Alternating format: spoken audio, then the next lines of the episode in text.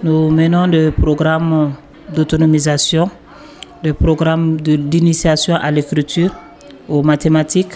C'est comme en fait une école ordinaire. La seule différence est que chaque enfant a, un suivi individuel pour son évolution. D'où est venue l'idée de, de, créer ce genre d'école? Cette idée est venue du fait que moi-même je suis la maman d'une petite fille. Bon, à l'âge où elle devait commencer à aller euh, à la crèche, euh, j'ai vu qu'il y aura beaucoup de difficultés parce que là où il y avait déjà ses frères, moi je voulais l'emmener là-bas. On m'a fait savoir qu'eux-mêmes ont refusé un enfant qui était déjà dans cette situation. Et finalement, j'ai approché quelques parents qui m'ont raconté la même histoire et j'ai vu que ces enfants n'ont vraiment pas d'école au Mali et que les écoles ordinaires ne les acceptent pas. C'est pour cela, c'est partant de là que j'ai créé l'école. À quel moment vous avez appris que votre enfant était malade et comment vous l'avez pris? Quand j'ai appris pour ma fille, elle avait déjà euh, deux mois. Euh, j'avoue que ça a été un peu difficile, ça a été un choc. Je ne m'attendais pas du tout à cela. Bon, je suis passée par un moment aussi difficile comme, tout, comme toutes les mamans et tous les parents. donc, euh, mais finalement, j'ai pu surmonter. Les deux, ça dépend. Ça dépend de chaque parent. Il y a des parents, même, même après 10 ans, même après euh, avoir su que leur enfant a des problèmes de, de trisomie, même après 10 ans, euh, ils sont toujours dans le déni d'acceptation. Pour mon cas, au bout de 3 mois quand même, euh, j'ai pu surmonter et essayer de me battre pour faire quelque chose pour eux. Qu'est-ce qui vous a aidé pour sortir de ce moment de, de déni, ce moment de deuil, comme vous le disiez? Je dirais que c'est le soutien familial surtout de mon époux. Lui, il a très bien pris la chose, pas comme moi au départ, mais la façon dont il a pris, ça m'a beaucoup aidé. C'est le soutien de la famille, de la famille. Ça a été ma force.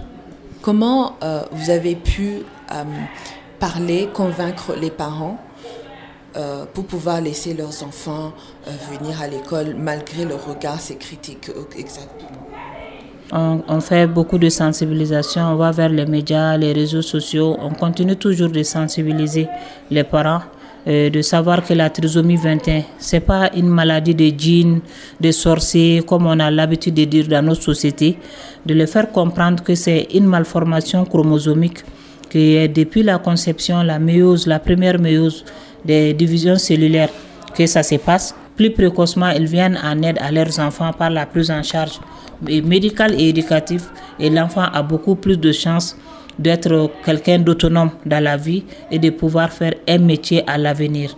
Voilà, c'est ce qui a convaincu beaucoup de parents et, et jusqu'à présent nous continuons parce que nous espérons. Ce centre-là peut accueillir jusqu'à 100 ou plus même d'enfants, mais actuellement, comme on a dit, c'est un peu difficile, mais quand même, on va toujours continuer avec la sensibilisation pour que les parents puissent comprendre, mais même s'ils ne viennent pas, juste à notre niveau, quand même qu'ils puissent insérer les enfants au niveau de, des quartiers. Les écoles ordinaires qui arrivent à accepter, même ne sont pas nombreuses, hein.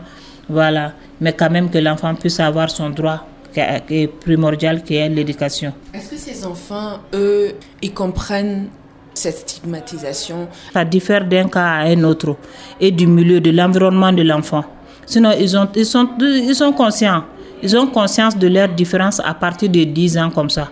Même si tu les regardes trop, ils vont se sentir gênés ou ils vont être des enfants qui sont toujours sur la défensive. Ça dépend de l'environnement de chaque enfant. Mais si l'enfant est bien chouchouté dans la famille, bien protégé, il ne pas, il sentira pas sa différence.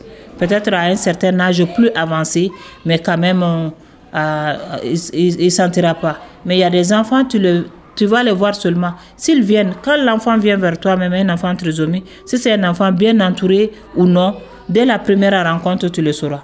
Est-ce qu'il y a un message que vous aimeriez faire passer? Le message que je veux faire passer, c'est euh, de donner la chance à ces enfants-là. De donner la chance à l'inclusion, le vrai sens à l'inclusion, que ce ne soit pas des paroles à l'air, mais que ce soit dans nos actes de tous les jours dans nos comportements de tous les jours, dans nos familles, dans les quartiers et dans la ville, partout où nous rencontrons ces enfants différents, ces enfants différents, de dire que ces enfants ont besoin d'accompagnement, de les accompagner. C'est des enfants aimants. Ces enfants-là sont très aimants, sont très doux. Ils ne cherchent pas à nuire à quelqu'un. Voilà, ils ont juste besoin d'être accompagnés, qu'on les accompagne.